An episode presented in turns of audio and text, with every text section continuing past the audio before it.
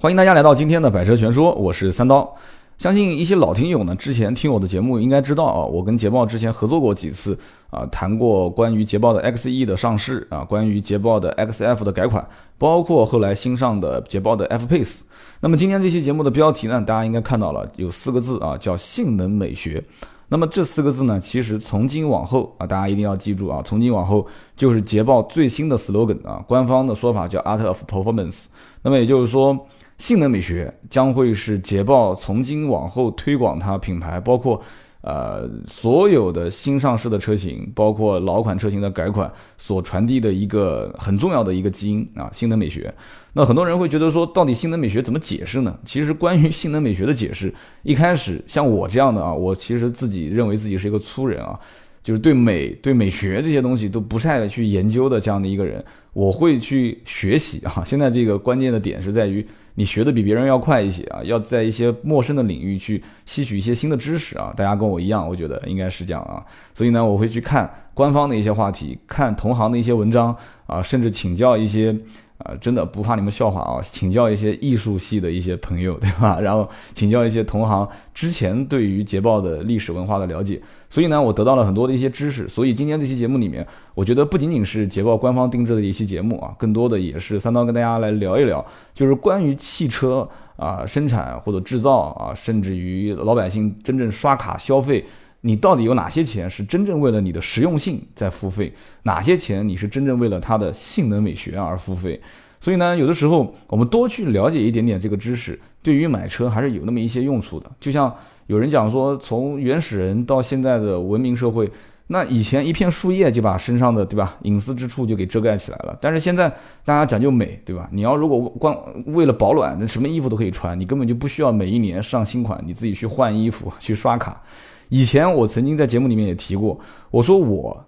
以前做一线销售的时候，对于服饰搭配啊，对于什么发型啊，到包括什么香水啊、手表啊这些东西，我我其实没有太多的感知啊。对于怎么去装扮自己啊，怎么让自己变得更美啊，它车辆叫性能美学嘛，我觉得我是应该 对吧？外表给别人一些美感，那我是一点感觉没有的。后来慢慢慢慢开始出来创业之后，我才发现。其实就像我夫人讲的说，其实人啊出门在外行透行透嘛，其实最关键的一点，花一年的收入的百分之多少啊？其实要拿一大笔钱出来，是要置办自己的行头，要让自己啊在外形上有一些包装啊。所以那个时候我才慢慢感觉到，哦，原来这个美这个东西，其实在很多人的眼里和在自己的眼里啊，和在很多环境不同。啊，自己所感知的和需求点是不一样的，所以这次呢，捷豹也是啊，在全国各地做了一场叫做“感知性能美学”的全国巡展。那我相信，其实很多人在自己的城市里面已经看到了这样的一个活动啊。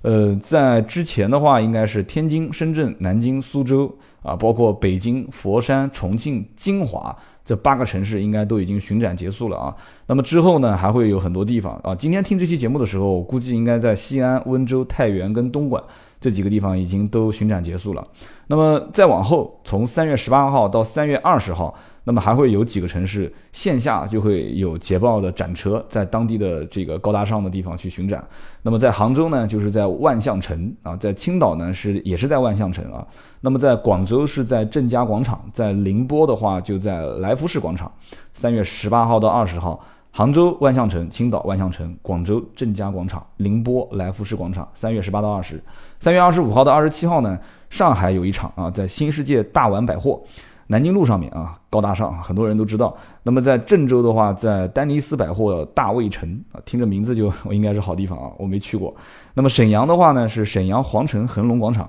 那么在长沙就是在长沙的德思勤城市广场啊，三月二十五到二十七号。那么我刚刚提到的这几个城市的听友，如果感兴趣的话，可以到现场啊去看一看这样的一些展车，可以去跟现场的工作人员交流交流啊，感知一下新的美学。其实细心的听友，如果打开今天的我们百车全说的官方的微信号推送的那篇文章啊，关于捷豹的性能美学的啊文章的内容里面，就有一个链接，可以直接跳转到捷豹官方网站。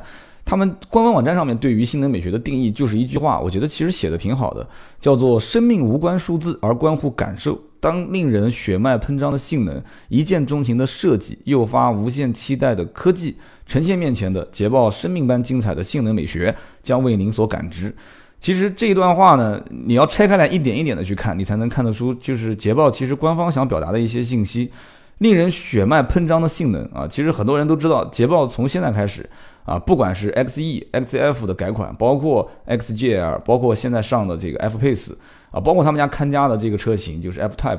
所有的车系啊，都是基于跑车基因然后打造的全平台 2.0T、3.0T 的发动机，340匹、380匹马力。很多对于消费捷豹的车主，一开始我的想法认为，可能我还是过于那个了，哈哈，我认为是会相对来讲买中低端的车型，2.0T 的入门款。但是实际我所了解的市场反馈是，大多数的朋友买的还是三点零 T 啊，捷豹的 XE 的车型是最明显、最明显的。当时我就觉得说，这个车 XE 的那期节目大家应该听过，我当时分析就是这个车其实应该是。因为捷豹品牌的所有车型都是原装进口到国内来销售的，所以它跟一些啊合资品牌，就是甚至于有一些品牌，它既有高端，它也有一些中低端品牌在市场上销售的这些品牌，所谓的豪华品牌，它很吃亏啊。他们因为那些品牌的销量是占有主导的，那捷豹这个车型定位在这个市场里面，它又是原装进口，又是跑车基因，又有 2.0T，有 3.0T。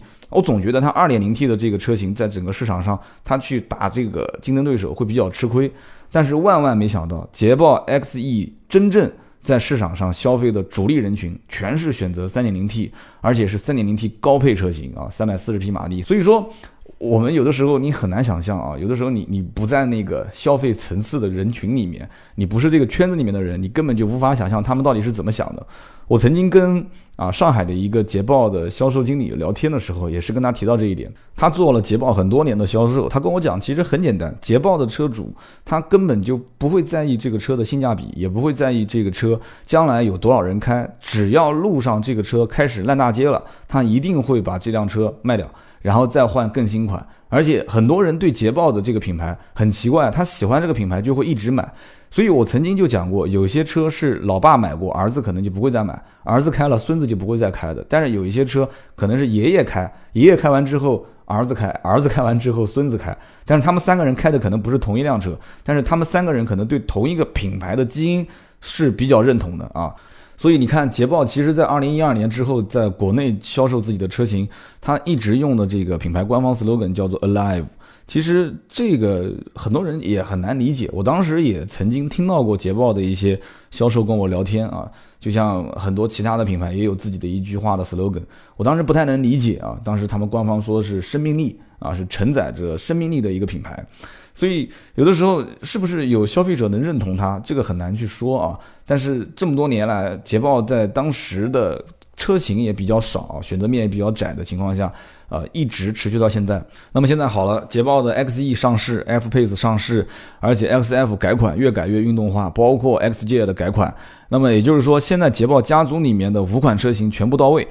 同时启动新的性能美学这四个字作为新的官方 slogan，我觉得其实应该能呼唤起不少的消费者认同这样的一个品牌啊，性能美学。那么性能美学其实对于捷豹来讲的话，操控跟美这两件事情，其实说白了就是科技感和艺术感这两件事情是现在很多年轻人所追求的。有的人讲说，其实现在生活越来越好了，到底追求什么样的一些事物？那么大家其实肯定是追求越来越美好的事物，与自己更个性化的、更喜欢那些东西。你要知道，其实有一些人他不是愿意随大流的啊，包括有很多人在跟我聊天啊，说到说捷豹这个新上市的 F Pace，到底以后是哪些人会选购它？F Pace 其实这个车型呢，我在之前那一期节目里面也聊过。如果从性能美学上来讲的话，性能美学两边分开来聊。性能方面，2.0T 的发动机，3.0T 的发动机，这个节目里面我已经说过很多次了啊。这个车型很多人会拿去跟保时捷的马 can 去对比。啊，很多人会讲说啊，都是五十多万两个品牌，那保时捷在国内已经卖了那么多年了，捷豹现在在国内刚推自己的 SUV，啊，到底怎么样？会不会有人去选购？我仍然是抱着这样的一个观点，因为我曾经在分析 XE 的车型的时候，就已经当时分析错了啊，我承认我分析错了。当时我觉得 2.0T 的车型这样的一个定位啊，去打杀其他的一些竞争对手，很有可能有难度，但是结果。大部分的消费者买的全是 3.0T 的，因为还是有识货的人，包括我现在也想跟大家讲一句话：捷豹真正最牛叉的发动机就是那个 3.0T 的啊，机械增压发动机。那么 3.0T 的发动机呢，它还有两款，一个是340匹马力的，一个是380匹马力的。而真正研究过捷豹的人，知道捷豹的看家的这个车型 F-Type 的人都知道，去买这个 3.0T 的380匹马力的发动机是不会亏的啊！你要知道，你看看他们家的 F-Type 的价格定位是多少就知道了。而且基本上上这个车型的人，如果上到 3.0T，基本上捷豹你如果想要买 SUV，想要配 3.0T，那也就只有这样一款车。而如果是保时捷的话，3.0T 完全可以上卡宴，没有必要去买一个马看啊或者马看 S、马看 GTS。我相信极少数在市面上能看到有人开马看的 GTS 这样的一款车型啊，非常非常的贵定价，而且大家都知道保时捷基本上都要加很多的配置，还要再加一些附加的条件。那么现在目前来看的话，F-Pace 一上市都是平价销售。而本身它就基于我们之前讲的捷豹的看家的车型 F-Type 的这样的一个跑车基因，加上英国人本身骨子里面就是征战赛车场的，一直都是在做呃赛车调教的这样的一个品牌，所以说在这样的一个基因里面生产出来的这样的一款 SUV 啊，我曾经跟身边的人也聊过，我觉得既然捷豹品牌以原装进口的形式在国内销售，它不会扛非常大的。销量的任务跟压力，所以捷豹也不会去把自己的品牌打造成一个满大街都跑的一个品牌，所以因此推现在的这样的一个性能美学四个字啊，打这样的一个有腔调、讲品味、讲知性、讲内涵的这样的一个客户群体，然后推它现在的马上要上的这款车型，我觉得 F Pace 应该是能达到他们官方预期的一个销量的要求啊，所以说现在很多人。啊，谈性价比的，谈什么价位高低的，我觉得真的它不一定是捷豹的定义的用户。捷豹的用户就是像我刚刚之前讲的，就是你认为捷豹 XE 上市，可能很多人会去寻求 2.0T 的性价比，但是他们买的都是 3.0T 的高配。其实我身边就有一个非常真实的案例啊，就是我一个兄弟，他最终是在宝马三二八跟捷豹 XE 当中选。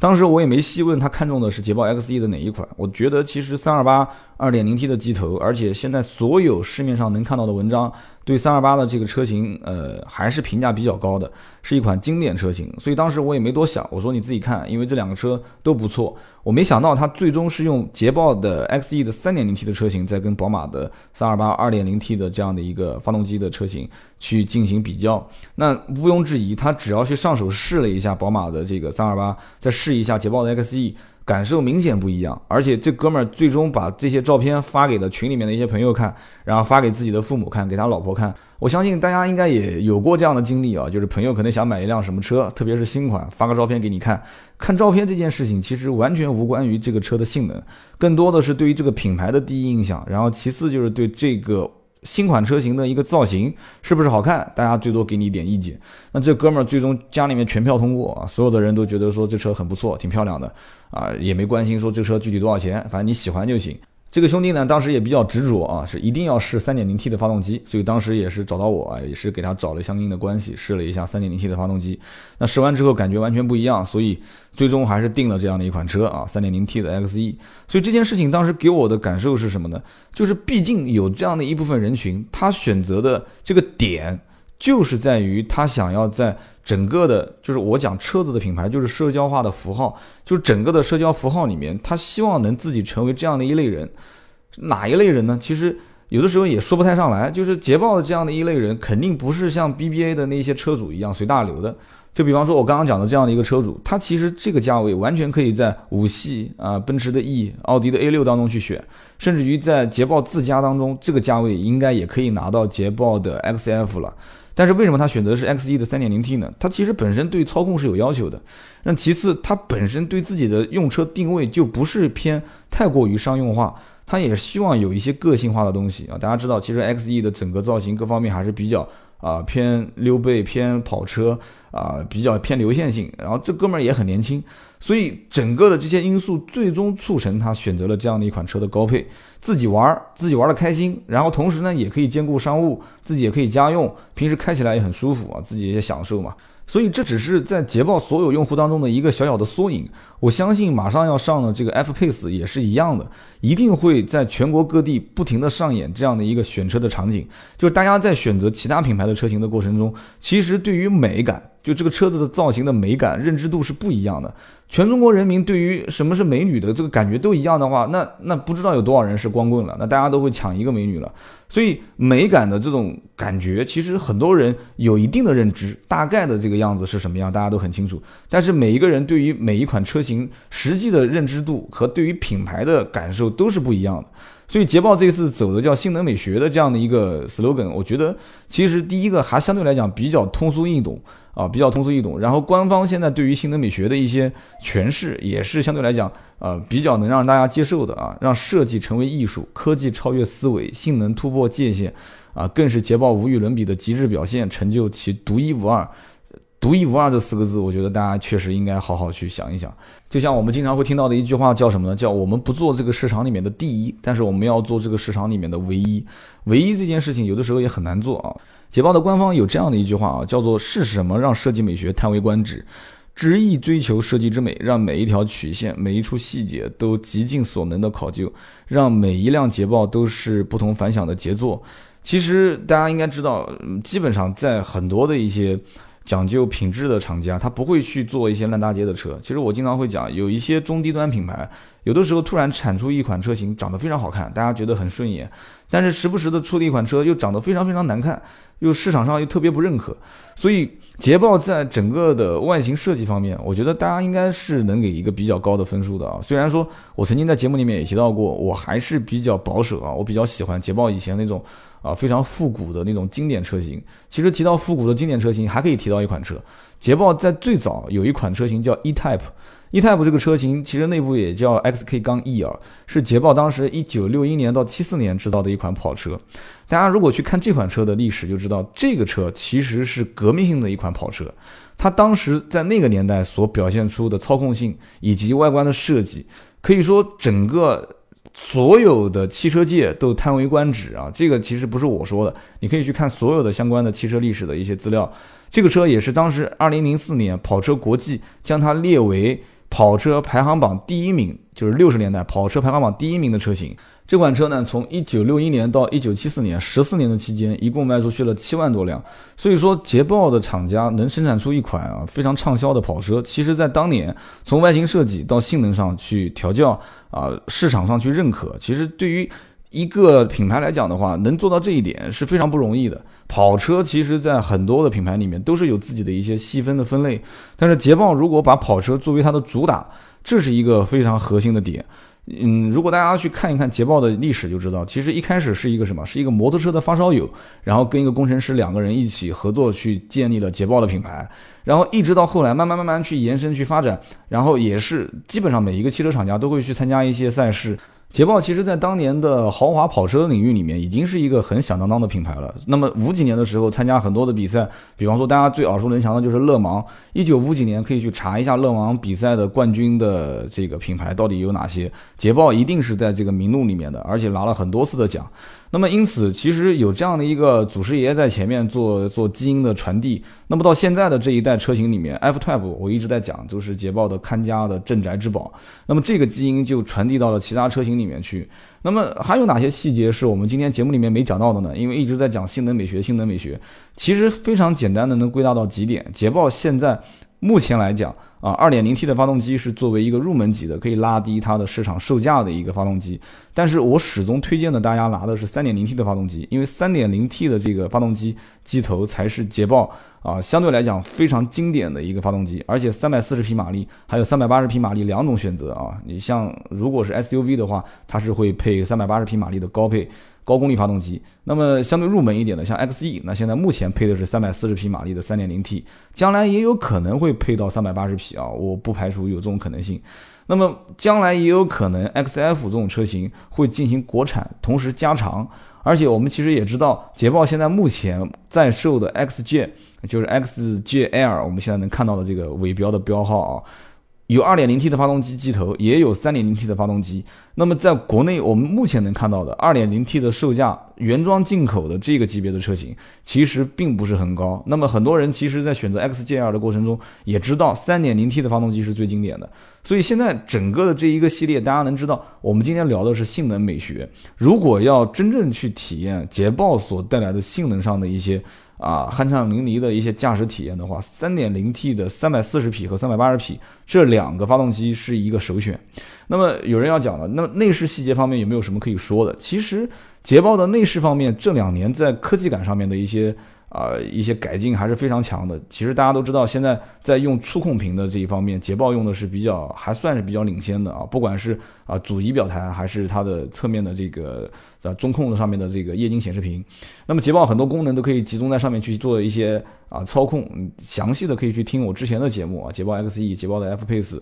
啊，包括 XF 的改款。那么很多的一些实体按钮呢，其实用的也是相对来讲比较呃简单，就是上手难度几乎为零。呃，但是我曾经也讲过，捷豹在有一些按钮的布局方面，可能还不是太接啊中国的这个地气啊，因为我曾经讲过，包括它的这个方向盘上面的一些按钮，包括它的这个左边的总主操作，就是驾驶位置的这个左手边的呃窗户的调节啊，加上门锁、油箱盖这些调节，都是分层次的啊，它是一层又一层，两层分开来，那么和我们以前所正常的理解的这些按钮的布局是不一样的，但是没有关系。说白了，其实就是一个适应的过程。就像我们以前用诺基亚的手机，用实体按键去发短信，然后结果现在都变成了触摸屏。一开始也很不习惯，发短信的时候，大家应该都会有这种感觉吧，都很不习惯。但是现在如果让你用实体按键的这个手机去去发短信，你会非常非常不习惯，是一样的道理。所以有的时候你说不清楚谁在引领时尚，你也说不清楚